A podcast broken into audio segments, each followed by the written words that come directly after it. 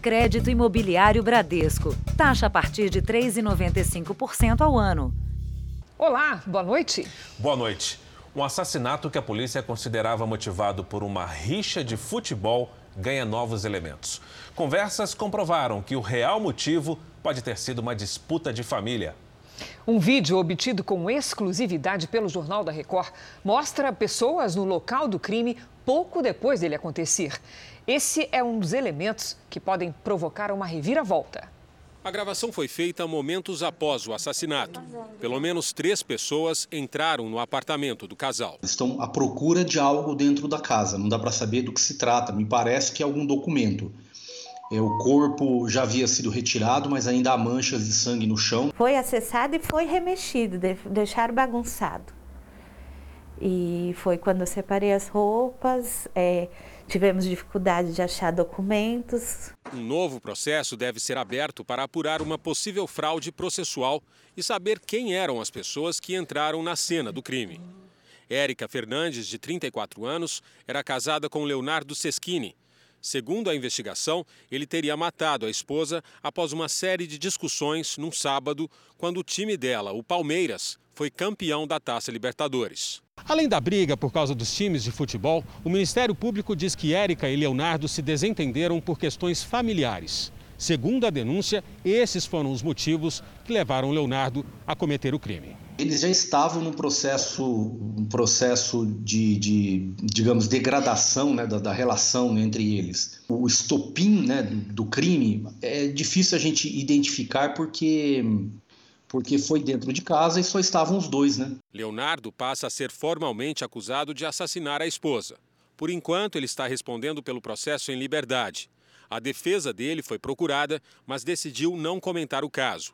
A família de Érica espera que a justiça seja feita. Nada vai trazer a minha irmã de volta, né? Infelizmente, essa é a dor que a gente carrega diariamente. Que ele pague conforme o peso do que ele fez. Porque é, a gente vê lá no relato do promotor que ele foi um algoz, né? Ele foi cruel com ela. Mas que não foi só uma discussão por futebol, não foi mesmo.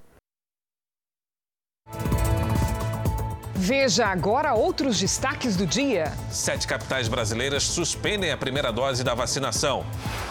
Anvisa cancela pedido de uso de vacina indiana Covaxin.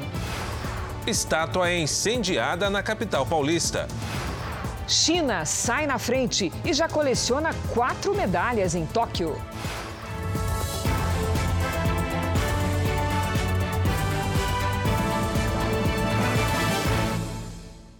Oferecimento Bradesco. Abra sua conta e encare o futuro.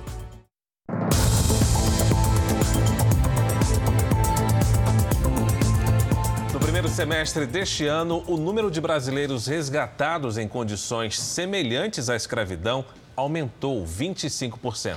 Mais de 60 trabalhadores rurais foram libertados nesta semana no sul de Minas. O Ministério Público do Trabalho fez a operação em três fazendas após uma denúncia anônima. Estas imagens foram feitas pelo Ministério Público do Trabalho no sul de Minas, em lavouras nos municípios de Ilicínia e Boa Esperança. Em três fazendas de café e cana foram encontrados 63 trabalhadores vivendo em condições semelhantes à escravidão. Segundo a denúncia, os trabalhadores tinham jornadas de trabalho exaustivas, não possuíam equipamento de proteção e viviam em alojamentos em condições precárias de higiene.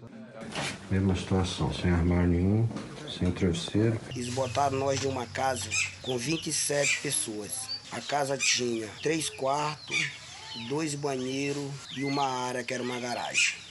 Os funcionários não recebiam direitos trabalhistas, vinham da Bahia e pagavam do próprio bolso transporte, alimentação e até a água para beber. Essa garrafa o senhor teve que comprar? É sua? É minha, eu comprei. É, né? Nenhum dos proprietários rurais foi preso porque fizeram um acordo com o Ministério Público. Vão pagar as indenizações trabalhistas e a viagem dos funcionários de volta para casa. De acordo com o governo federal, este ano a média tem sido de dois trabalhadores encontrados por dia em situação comparada à escravidão, um aumento de 25% em relação ao primeiro semestre de 2020.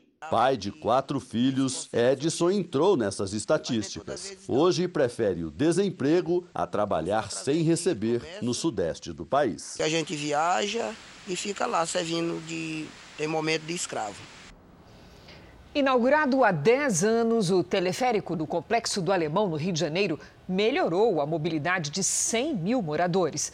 As estações viraram atração turística e movimentam a comunidade. Mas o projeto, que custou 300 milhões de reais, virou sucata e há quase cinco anos não transporta ninguém. Hoje, voltar a olhar o complexo do alto é o sonho de quem vive no alemão. Engrenagens inteiras largadas no tempo. Pedaços de cabine e quilômetros de cabos de aço no meio do mato. Sucata milionária no alto do morro. Tristeza, porque hoje em dia você não vê a movimentação que tinha antes aqui. O teleférico do Complexo do Alemão não transporta ninguém há cinco anos. São seis estações fechadas. Uma delas foi arrombada e saqueada. Essas estações do teleférico aqui no Complexo do Alemão não eram apenas e tão somente terminais de embarque e desembarque. Funcionavam também como polo de atração para os moradores, para atividades socioculturais, como nessa sala, por exemplo. Aqui, dezenas de crianças e jovens vinham para cá todas as tardes para realizar diversos trabalhos. E olha só no que esse espaço se transformou totalmente abandonado, tudo destruído, largado, muita sujeira. Há casos de vários equipamentos que foram furtados, como aparelhos de ar-condicionado. Esse pedaço de vaso sanitário foi arrancado do banheiro e deixado aqui na porta. E onde a gente encontrou esse livro, que é o livro de ocorrências da estação. E olha a coincidência, quando a gente folhou, encontramos aqui: deixa a estação com tudo em ordem. Na verdade, isso aconteceu em setembro de 2012. De lá para cá, muita coisa mudou. E o que a gente vê é esse estado da estação do teleférico. Placas de propaganda viraram tiro ao alvo. E nas paredes, buracos de disparos de fuzil. Rita mora perto da última estação. Antes, a viagem era rápida 20 minutos e ela já estava em casa. Hoje é mais difícil, porque a gente depende da da lotação, a gente depende do mototáxi. Não é todo mundo que tem condições financeiras. A gente que era morador, a gente era cadastrado. O morador pagava um real. O sistema de transporte por cabos de uma das maiores comunidades do Rio foi inaugurado há 10 anos. Em 3,5 km, dezenas de gôndolas transportavam até 10 mil passageiros por dia. Um investimento de quase 300 milhões de reais de dinheiro público que transformou a vida de 100 mil moradores. Emocionante. Você vê a favela de baixo é uma coisa, mas você vê tudo de cima, minúsculos. Como é que consegue tanta gente morar num lugar, uma casa em cima da outra? Felipe trabalha entregando o jornal da comunidade. O teleférico encurtava distâncias. Eu tenho que escolher, vou fazer tal parte do morro esse mês, mês que vem eu faço outra parte. Se eu tivesse a disponibilidade do teleférico, eu não precisaria fazer essa divisão. O novo sistema de transporte revelou ainda uma comunidade jamais vista. Atraiu turistas e isso movimentou a economia. A paralisação afetou a renda dos moradores. Sérgio chegou a vender 50 peças por dia. Sem os visitantes, o faturamento despencou. Pessoas aqui que vieram aqui, que muitos aqui nunca iriam conhecer, alemães, franceses e múltiplas línguas vindo para cá, entendeu? As interrupções por falta de peças se tornaram comuns. Ao mesmo tempo, os tiroteios obrigavam o sistema a suspender viagens. Tá ali no alto, sabendo que tá rolando tiro, você ouvindo, você fica aqui, apreensivo, doido para ir embora, mas não pode. A empresa que administrava o sistema desistiu do serviço e a substituta alegou falta de pagamento por parte do estado do Rio. Em outubro de 2016, o teleférico parou e o complexo voltou no tempo. Encarar ladeiras, subir escadas, percorrer becos e mais becos. Sérgio foi vender lá em Copacabana, trocou até o desenho do porta-chaves. O governo quer retomar o serviço, mas não deu prazo. Retornando, a gente talvez poderia tentar de novo e, quem sabe, sonhar um pouco mais, né? Acreditar que as coisas possam melhorar. Um estudo recente mostra que quase dois terços das pessoas que se curam da Covid têm sequelas por pelo menos seis meses. E um dos principais desafios para a recuperação é encontrar centros de reabilitação sem custo. E para atender a esse público, profissionais de saúde e até mesmo ex-pacientes montaram redes de apoio. As sessões de fisioterapia têm sido fundamentais para Raquel. Após sair do hospital, onde ficou internada por um mês por causa da Covid, ela estava com sequelas que comprometiam os movimentos. Foi dessa experiência que a dentista criou uma rede de apoio para dar assistência a quem precisava. Eu tenho uh, toda a memória de UTI. Eu estava em coma, mas eu estava vendo. Então eu olhava para as pessoas ajudando o outro e aquilo eu tinha uma conexão muito forte. E eu sentia que eu gostaria, eu, eu, eu, o meu lugar seria ajudar aquele que, aqueles que precisam. E eu me vi num privilégio muito grande, porque eu pude ter toda a reabilitação de uma equipe multidisciplinar. É com essa ajuda que o tratamento da Márcia tem sido feito. Como consequência da Covid, ela teve trombose e perdeu as duas pernas. Estava difícil conseguir pelo SUS fisioterapia e psicologia para ela. Agora, com a fisioterapia, já mudou bastante. Hoje já consigo é, passar da cama para a cadeira sozinha. Então mudou muito a minha vida. O Ministério da Saúde reconhece que a procura por tratamento das sequelas entre quem já teve a Covid é grande. Em todo o país, segundo o governo federal, há cinco hospitais com programas específicos para esses pacientes. Tem um aumento muito grande né, da demanda por reabilitação, reabilitação que não é só física, é também psicossocial né, muitas vezes vinculado aos ambulatórios né, dos hospitais, inclusive né, tem, deveria fazer uma conexão dos egressos de UTI vinculados ao próprio hospital. Um estudo da Faculdade de Medicina da Universidade de São Paulo mostra que 64% dos pacientes curados da Covid apresentam sequelas por até seis meses e precisam de tratamento. Na Grande São Paulo, um grupo de profissionais da saúde percebeu que um quarto dos atendimentos tem sido de pessoas nessas condições. Por isso, montaram um centro especializado para quem já teve a doença, mas ainda convive com os problemas. Antes, em média, a gente atendia por volta de 30 pacientes por semana e hoje a gente atende, em média, um, em torno de 70 pacientes por semana. Eles são tratados principalmente de queixas associadas à parte respiratória. O Emerson é um desses pacientes. Antes, muita incerteza. Agora, ele é só alegria e força de vontade. Eu já consigo dar alguns passos já, com ajuda, lógico, mas já estou andando, antes não andava nada. Voltar à vida normal. E vai voltar? Ah, com certeza, fé em Deus. Né? Por todo o país, longas filas podem ser vistas em postos de saúde e drive-thrus. A gente vê isso todo dia, né, Cris? É gente em busca de vacina contra a Covid. Mas enquanto milhões tentam a imunização, há quem a recuse por querer escolher a fabricante da vacina. Mas agora, quem recusar a aplicação vai ter que assinar um termo e ir para o fim da fila. A medida pretende diminuir o impacto dos desistentes no calendário de vacinação. Em tempos de pandemia, a expressão chegou a minha vez ganhou um sentido, um significado único. Estava esperando muito por esse, né, finalmente poder tomar a vacina. Hoje também chegou a vez da escrevente Francine. Ela entrou e esperou na fila nesse posto no centro de São Paulo, sem saber qual vacina iria receber. A gente não tem que escolher.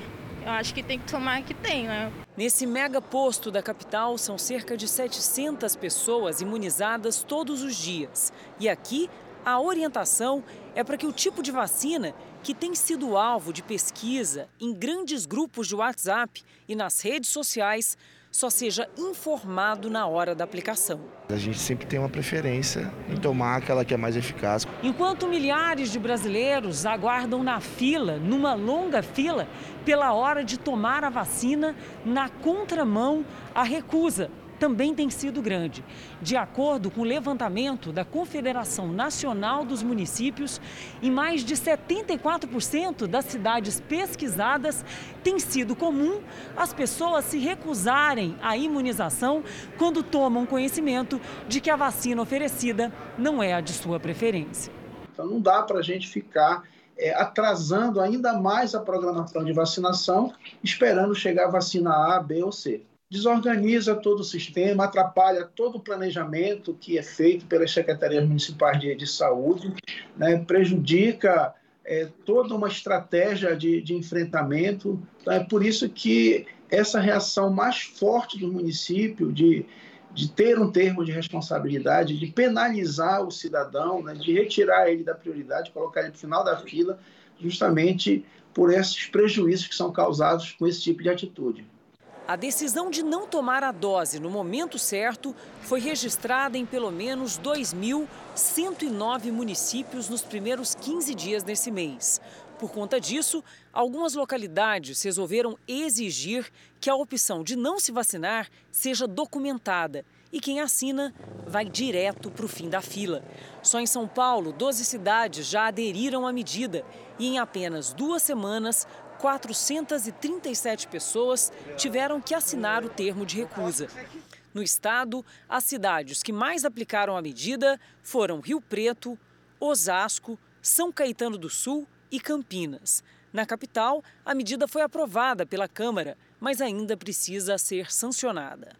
Né, a gente vai estar orientando os demais municípios que possam seguir na mesma linha e fazer o mesmo procedimento, que a gente possa ter um alinhamento nacional é, em saber lidar com esse tipo de, de recusa e tomar a mesma providência que alguns municípios em alguns estados já vêm tomando. Telão do Jornal da Record traz agora os números de hoje da pandemia, sempre com dados oficiais do Ministério da Saúde. O país tem mais de 19 milhões 670 mil casos da Covid-19. São mais de 549 mil mortos. Foram, mil, foram 1.108 registros de mortes nas últimas 24 horas e também entre ontem e hoje, mais de 9 mil pessoas se recuperaram. No total, já são mais de 18 milhões 340 mil pacientes curados e mais de 780 mil seguem em acompanhamento. E a crise provocada pela pandemia traz efeitos imediatos e deixa incerto o futuro de milhares de brasileiros. São jovens que dependem de bolsas em universidades para ter uma formação superior. Esse ano, um terço das vagas oferecidas pelo ProUni deixou de existir. O sonho do Gabriel é cursar fisioterapia, mas pagar uma faculdade é impossível. E ele não conseguiu uma bolsa do ProUni. É uma calamidade para a gente, é uma a gente fica totalmente tá, então será que realmente a gente vai conseguir? Será que realmente a gente vai entrar numa universidade? Será que realmente a gente vai tem oportunidades, tem é, possibilidades? Neste ano foram abertas pouco mais de 296 mil vagas no programa, com bolsas integrais ou parciais. Uma redução de quase 30% na comparação com 2020, segundo o levantamento feito pela Frente Parlamentar de Educação. As universidades privadas que participam do ProUni destinam parte das suas vagas aos jovens beneficiados no programa em troca de isenção de impostos a quantidade é proporcional ao número de estudantes que pagam mensalidades. Quanto mais alunos pagantes, mais oportunidades para quem precisa da bolsa. Só que na pandemia, com a crise econômica, as faculdades perderam estudantes e isso levou também à redução das vagas no programa social. Para a União Nacional dos Estudantes, a oferta menor pode inviabilizar um futuro melhor para quem depende do programa Universidade para Todos. A consequência final é você ver um país de pessoas desempregadas, pessoas com uma formação incompleta, profissional, e um Brasil em que a desigualdade entre ricos e pobres aumenta. Esta cientista política diz que o país precisa de medidas de emergência para evitar mais evasão de alunos do ensino superior e aumentar o acesso de quem não pode pagar. A gente percebe um desalento em relação à formação. Ah, para que, que eu vou me dedicar aos estudos, a uma formação que nós sabemos que demanda tempo, demanda esforço, sendo que eu não tenho é, condições de perceber o que, que isso vai é, trazer de efetivo para o meu futuro, né? No, em termos né, de trabalho, em termos de ganho pessoal mesmo. Sem chance de estudar, o Gabriel não vê um caminho para evoluir, para ir longe na vida. Ter a possibilidade de ingressar no ProUni é, é uma questão de igualdade, é uma questão de, de, de entrar no mesmo nível, de estar no, nível das pessoas, de ter é, um futuro garantido. Né? Eu acho que com a falta de peças e componentes eletrônicos nas montadoras, a oferta de carro zero caiu. A opção para muitos consumidores tem sido o carro usado, um mercado que anda aquecido. Enquanto um carro novo é emplacado no Brasil, seis usados mudam de dono. A comparação leva em conta os números do mês de junho, o melhor do ano até agora para o comércio de veículos de segunda mão, com mais de 990 mil unidades comercializadas. Tanto no mercado de novos quanto no de usados, não faltam clientes. Pelo contrário, o difícil é conseguir mercadoria para vender. É um reflexo da queda na produção de veículos, motivada pelas paralisações das montadoras na pandemia e pela falta de peças. Embora o primeiro semestre deste ano tenha sido bem melhor que o do ano passado, na comparação com o mesmo período de 2019, houve uma queda de 22% nas linhas de montagem. E o mercado de usados, é, ele também sofreu, porque você diminui a oferta de novos, é, você também retarda a, a, a troca, né, os chamados seminovos. Agora, com a recuperação da economia, ainda nós temos uma falta de alguns produtos, né, e isso também diminui a oferta de usados. Com pouca oferta de novos, o consumidor passou a procurar os seminovos, e aí, eles também começaram a ficar escassos e mais caros. Esta loja, que há sete anos comercializa usados de luxo, para ter opção, passou a trabalhar também com carros populares e novos. O mercado de seminovo na pandemia aí, a gente ficou meio perdido no começo, mas foi totalmente ao contrário do que nós imaginávamos. Aqueceu demais, cara. Carro zero, a gente faz a compra do carro zero para ter ele a pronta entrega para chamar o cliente para o cliente, incentivar o cliente a dar o seminovo para nós conseguir repor o estoque. Leonardo comprou dois carros na loja. O primeiro foi esta picape usada para o trabalho. O empresário buscava uma nova, mas tinha pressa.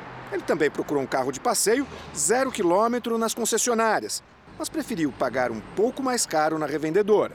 Eu não podia esperar os três meses. Podia ter atraso e também a mudança do preço, que a tendência acho que era aumentar mais ainda o preço. O carro usado me surpreendeu bastante e me serviu para parte da minha empresa, vai. E ficar esperando uns 90 dias. Sabe o que é mais, Fara? As bicicletas têm conquistado cada vez mais adeptos. As vendas estão também em alta em todo o país. Pois é, e a procura é tanta que alguns modelos podem demorar até meses para a entrega. O esporte era a corrida, mas depois de uma lesão, Fernanda escolheu a bicicleta como opção de lazer e exercício. Poder sair um pouco de casa e fazer algum tipo de exercício físico que não comprometesse, porque eu pedalo sozinha e achei que era uma hora boa e foi uma opção que me deu um refresco no meio né, dessa coisa do distanciamento social. Durante a pandemia, andar de bicicleta passou a fazer parte da rotina de muita gente. Seja por esporte, lazer ou para economizar combustível, as bikes ocupam cada vez mais as ruas e espaços públicos, como a orla da Lagoa da Pampulha.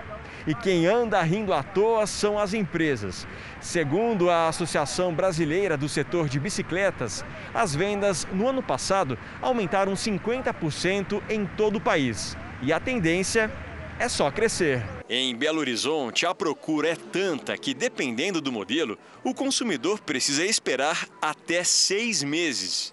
É o caso do Samuel. Estou aproximadamente um mês e meio aguardando né? Ia ser até o presente de aniversário que ia chegar agora, mas não deu, né? Tem nove aguardando para poder receber no final de agosto.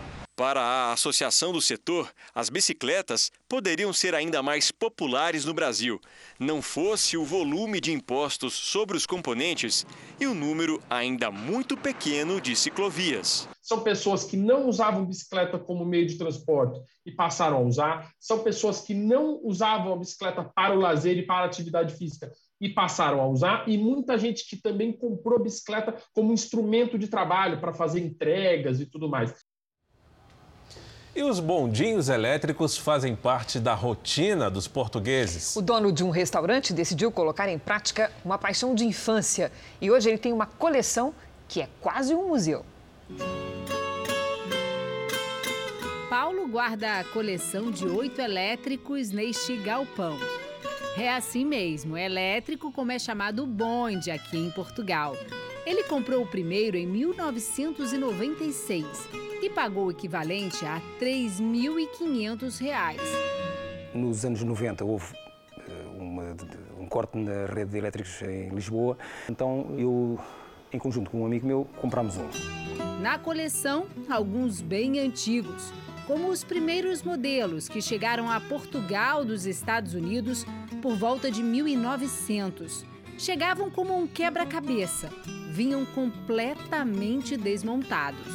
Aos poucos, Paulo tenta resgatar os aspectos originais dos veículos. Nós não temos eh, ajudas nenhumas de, de, instituição nenhuma, nem de mecenas, não temos, de momento não temos nada disso. Portanto, é um trabalho nosso. A gente arranjar uma parte do dinheiro que, por mês ou por dia, o que for, em que é para aqui. Além dos veículos, o Paulo coleciona trilhos, tem cerca de 200 metros e pode colocar o bondinho em ação. E claro que a gente pegou uma carona para mostrar alguns detalhes históricos. Olha só como é que era a buzina, né? Quando tinha um carro mal estacionado. Um barulhinho que traz boas recordações para os portugueses. Foram muitas inovações ao longo do tempo. E ainda assim, o bonde continua circulando nas ladeiras de Portugal, um símbolo do país.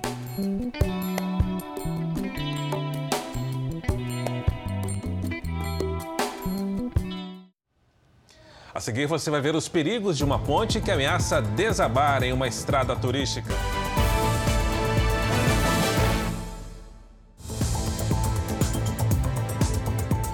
O presidente Jair Bolsonaro voltou a dizer que vai mostrar na semana que vem que as urnas eletrônicas podem ser alvo de fraude. A repórter Nathalie Machado tem as informações direto de Brasília. Boa noite, Nathalie. Boa noite, Cris. Boa noite, Fara. Boa noite a todos. O presidente Bolsonaro passou o dia em Brasília e chegou até mesmo a fazer um passeio de moto. Na volta ao Palácio da Alvorada, ele conversou com apoiadores e voltou a defender a necessidade do voto impresso nas eleições do ano que vem. Bolsonaro também fez duras críticas ao presidente do Tribunal Superior Eleitoral, ministro Luiz Roberto Barroso. Vamos ver. Na quinta-feira, eu vou demonstrar em três momentos a inconsistência das urnas para ser educado. Não dá para termos eleições como está aí. É inadmissível o ministro, presidente do TSE, do Supremo, Barroso, ir para dentro do Congresso. Não sei o que ele negociou, o que ele falou, porque rapidamente ele cativou grande parte dos líderes, se apaixonaram por ele, não sei o que ele ofereceu, e no dia seguinte trocaram os integrantes da comissão especial que analisa a PEC do voto impresso. Dá para desconfiar ou não dá? O Tribunal Superior Eleitoral comentou a declaração de Jair Bolsonaro. Disse que desde quando as urnas eletrônicas foram implementadas, em 1996, nunca foi registrada nenhuma fraude. E também que qualquer tentativa de impedir a realização das eleições no ano que vem configura crime de responsabilidade, além também de ferir princípios constitucionais. O ministro Luiz Roberto Barroso disse que não vai se manifestar individualmente. Cris Fara. Obrigada, Nathalie. A Anvisa cancelou o pedido de uso emergencial da vacina indiana Covaxin. A decisão vem depois que o laboratório Bharat Biotech interrompeu a intermediação da brasileira Precisa Medicamentos sob suspeita de uso de documentos falsos. O Ministério da Saúde também descarta a compra de doses dessa vacina nesse momento. Um contrato de aquisição não realizada do imunizante é investigado pela CPI da pandemia.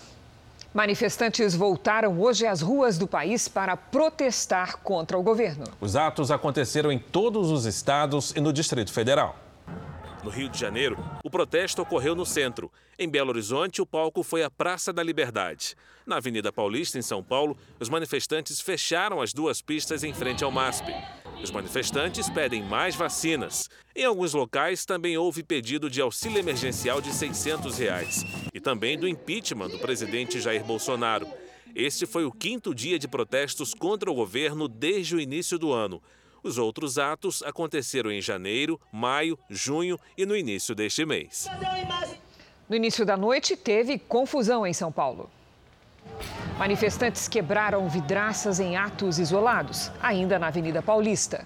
Em outro ponto, a polícia usou bombas de efeito moral para dispersar a passeata. Seis pessoas foram detidas ao serem flagradas, de acordo com a PM, com rojões e socos ingleses. Veja agora os destaques do próximo Domingo Espetacular. Filhos de Cid Moreira pedem na justiça a interdição do apresentador de 93 anos. Roger e Rodrigo dizem que o pai tem sinais de demência e acusam a madrasta de mantê-lo em cárcere privado.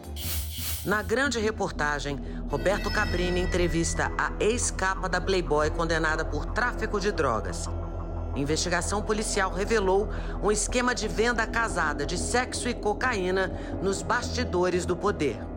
Flávia Tamayo, você admite que é uma traficante? O que a prisão de um russo flagrado viajando com bichos do Brasil tem a ver com a morte de um influenciador digital? Ele era especialista em cobras e foi picado pela serpente mais venenosa do mundo. Uma investigação da Polícia Federal pode revelar que a morte não foi acidental. Uma beleza que resiste ao tempo. Ela foi modelo Miss Brasil, mas conquistou mesmo os brasileiros nas telas e palcos como atriz. Tô em pé de guerra. Eu conversei com Vera Fischer e descobri que agora ela se dedica a outra atividade e que também exige muito talento.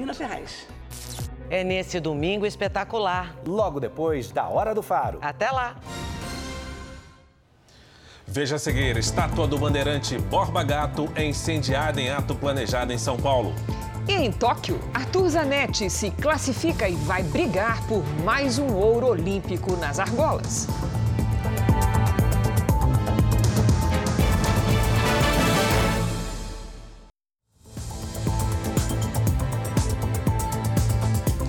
Em São Paulo, um grupo incendiou a estátua do bandeirante Borba Gato. A ação foi planejada e usou um caminhão para levar pneus e colocar fogo no monumento.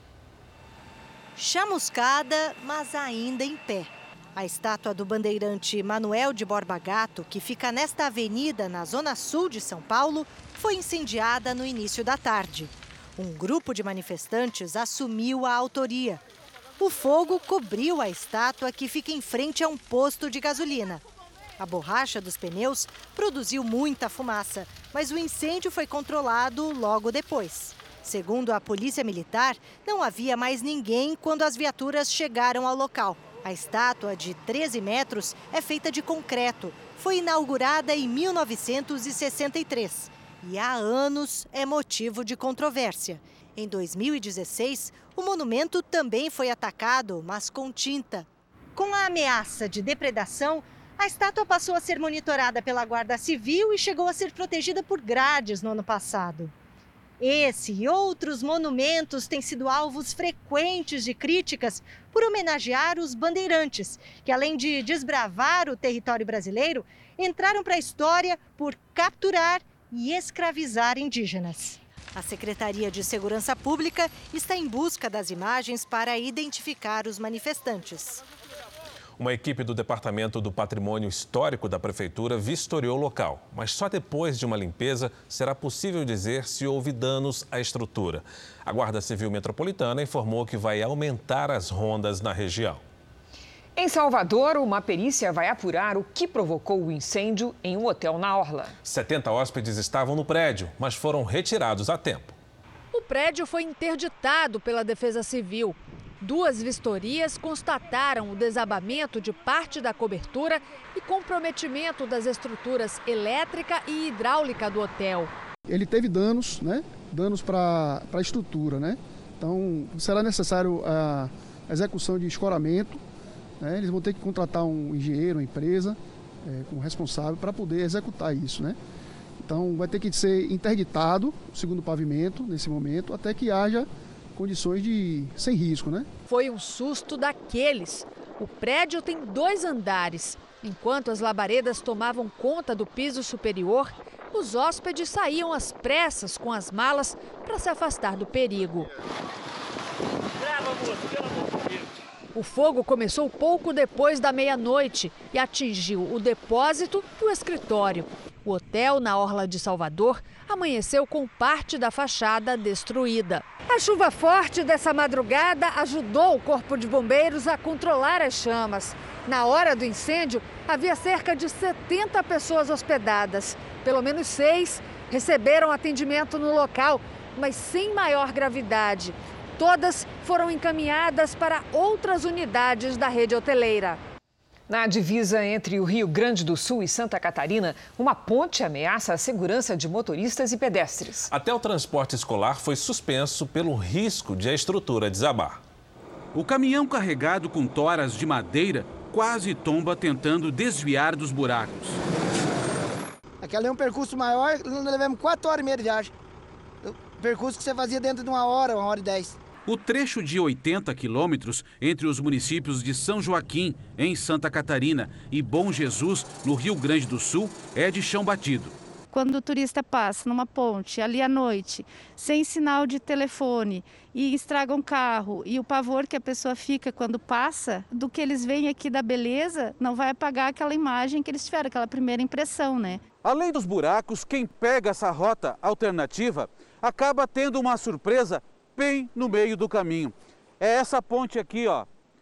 Construída na década de 90, ela era de concreto, mas um acidente com um caminhão aqui no início dos anos 2000 fez com que a partir daí recebesse paliativos.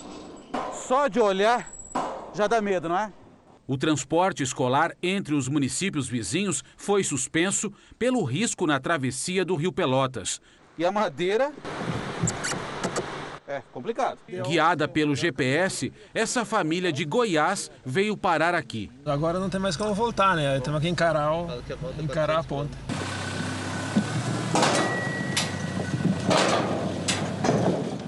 Apesar de uma placa informar a interdição, o que vimos foi uma movimentação bastante grande na ponte.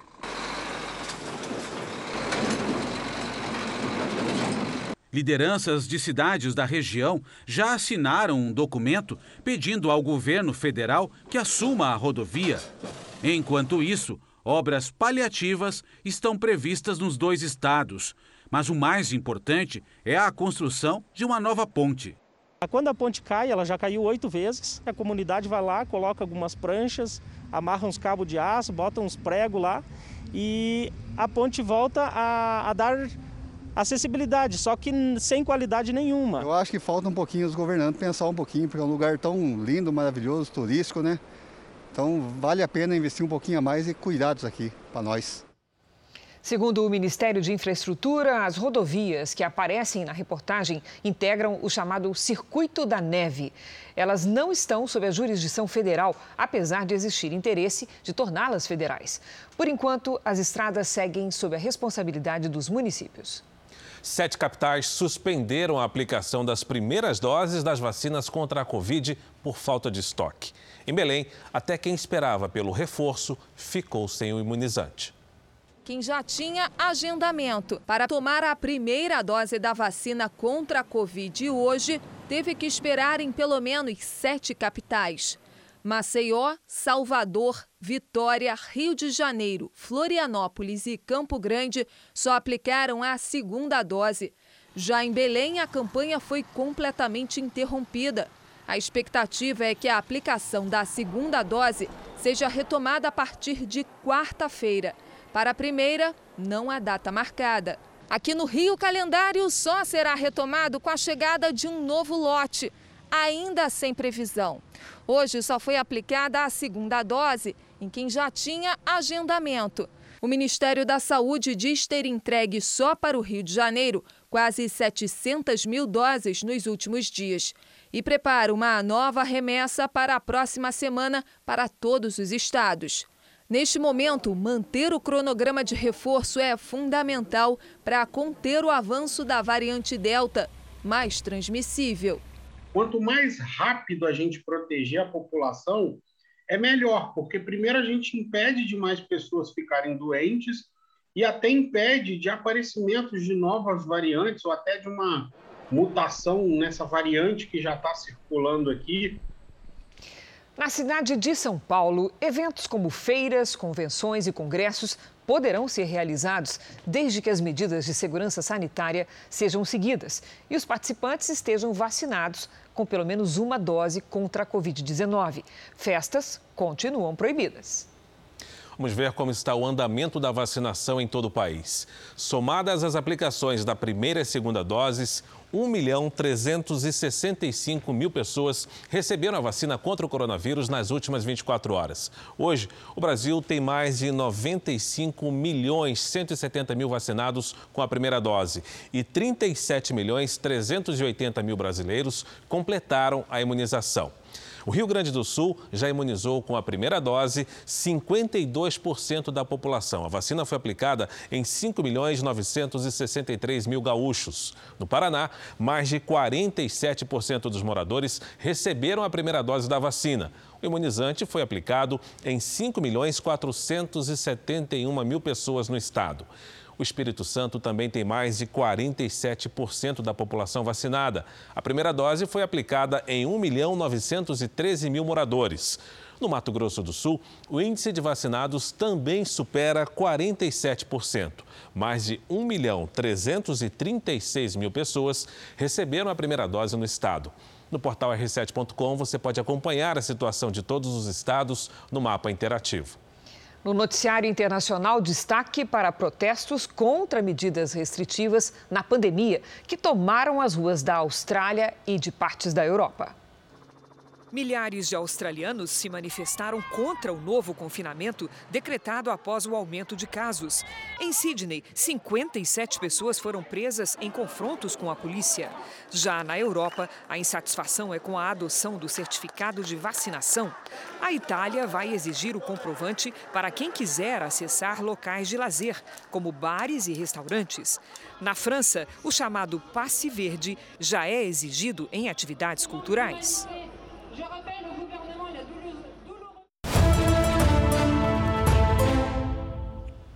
O Brasil garantiu vaga em quatro finais da ginástica masculina nas Olimpíadas de Tóquio. Destaque para Arthur Zanetti, que vai brigar pela inédita terceira medalha nas argolas. Então vamos ao vivo com o nosso enviado especial a Tóquio, o André Tal. Olá, André, bom dia para você. Boa noite, Cris. Boa noite, Fara. Boa noite a todos que nos acompanham. Nós falamos aqui bem em frente à Baía de Tóquio, maravilhosa. E como vocês falaram, no primeiro dia de disputas da ginástica artística masculina, no Centro de Ginásticas Ariake, o Brasil conquistou o direito de lutar por quatro medalhas com três atletas. Campeão em Londres e prata no Rio de Janeiro, Arthur Zanetti ficou em quinto lugar na fase classificatória e está na disputa do ouro em Tóquio. Pela primeira vez nas Olimpíadas, Caio Souza está em duas finais, salto e individual geral. Diogo Soares também vai disputar a final no individual geral. Por equipes, o Brasil chegou ao nono lugar e acabou eliminado. Assim como Arthur Nori, que ficou em 12º lugar e perdeu a chance de se classificar na barra fixa.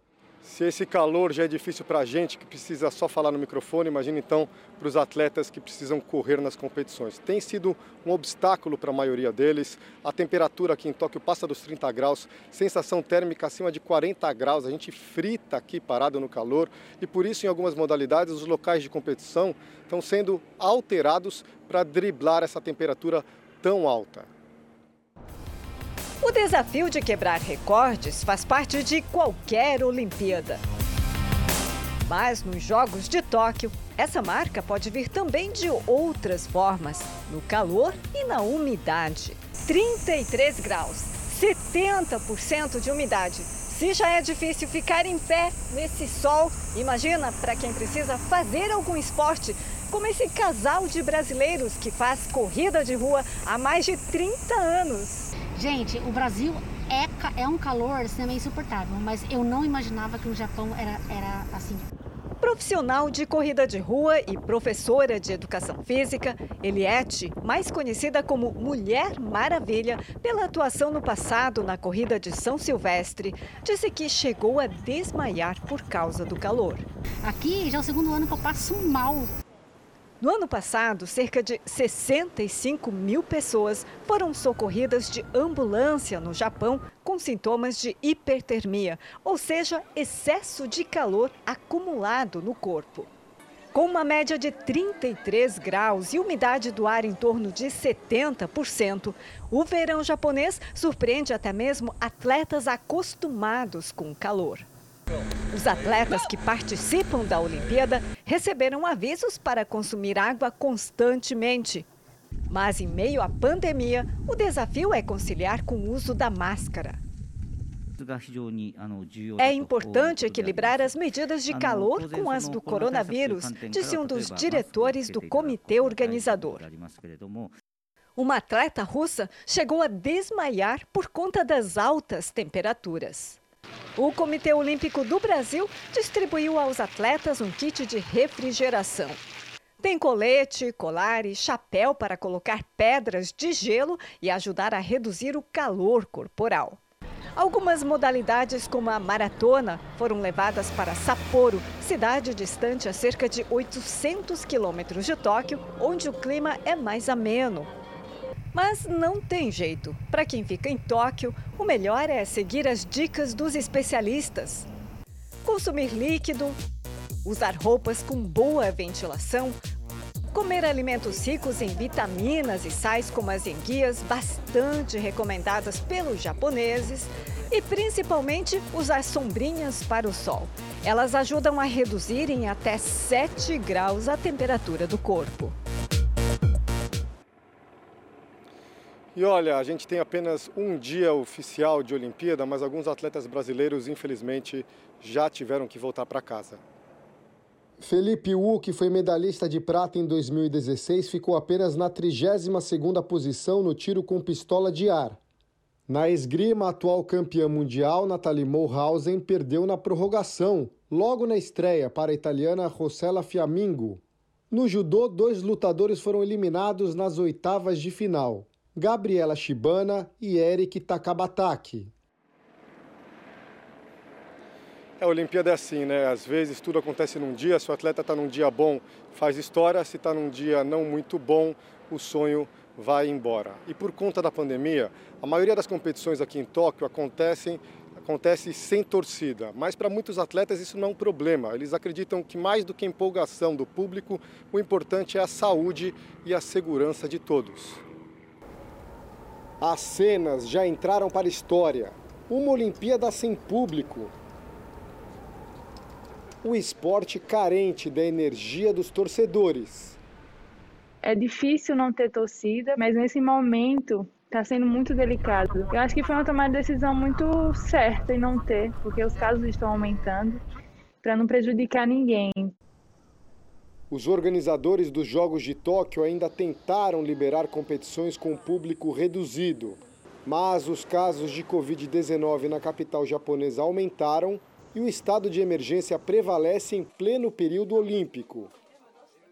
Apenas alguns poucos eventos em províncias específicas permitem público. Na hora que está cansado, você escuta aquela torcida inteira gritando o seu nome, gritando vai Brasil, acho que isso para nós é, é super importante, né? Mas em alguns esportes que exigem acima de tudo concentração, o silêncio da torcida pode até ser uma vantagem para os atletas. Os judocas brasileiros, por exemplo, que competem aqui no Budokan, o templo das artes marciais, sempre tiveram que criar estratégias para ignorar o barulho da torcida. Eu acho que dentro do quadrado ali eu, eu fico bem surda, assim de verdade, mesmo com, assim, se tivesse torcida ou não, até contra, a favor, eu, eu consigo ter um ouvido seletivo, assim, até no Rio de Janeiro foi bem engraçado porque tinha gente gritando e dando instrução, torcer, eu consegui escutar só meu técnico falando.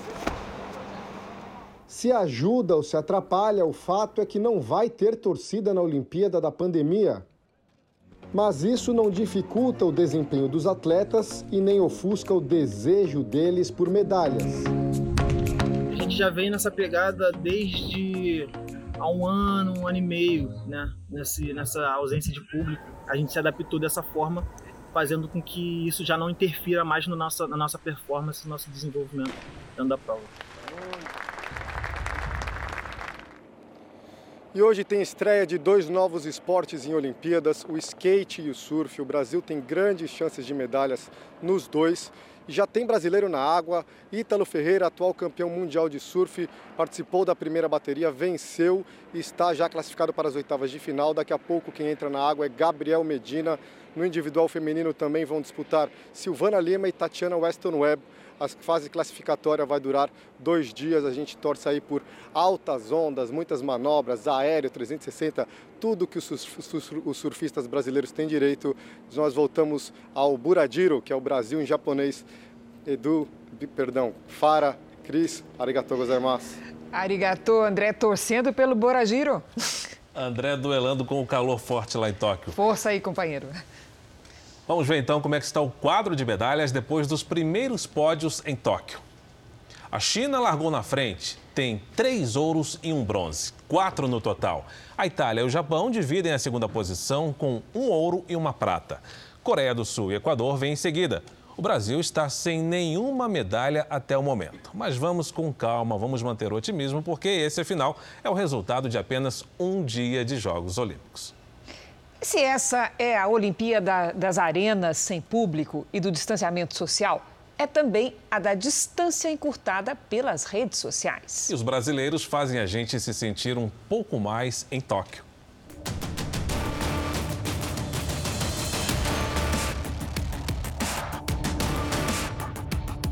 Na Vila dos Sonhos, para muitos atletas olímpicos, um lugar para descansar, praticar outros esportes e, por que não, paquerar só que em época de Covid é tudo de longe.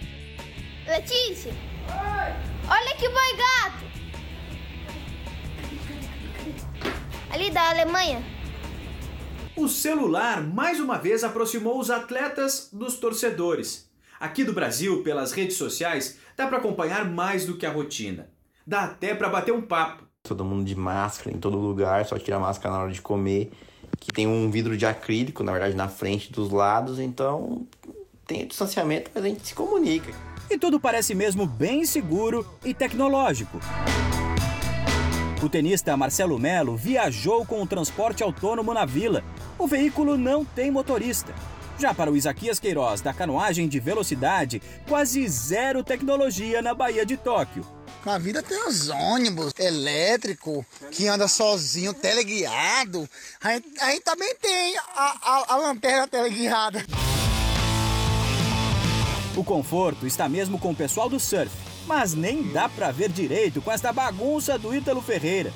O Gabriel Medina mostrou que tem até banheira e um vaso sanitário futurista na base, que fica longe da vila, mas colado nas ondas da praia de Tsurigasaki.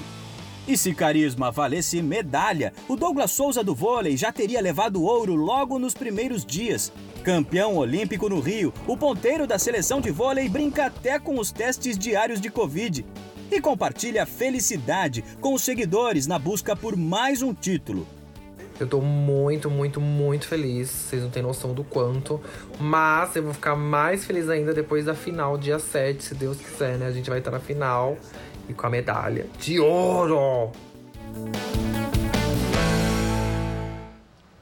Agora veja que preocupante. Os casos de dengue caíram pela metade este ano em todo o Brasil, com exceção do Pará, não é, Fara? Pois é, no Pará a situação é bem diferente. Por lá, os números da dengue subiram mais de três vezes em 2021.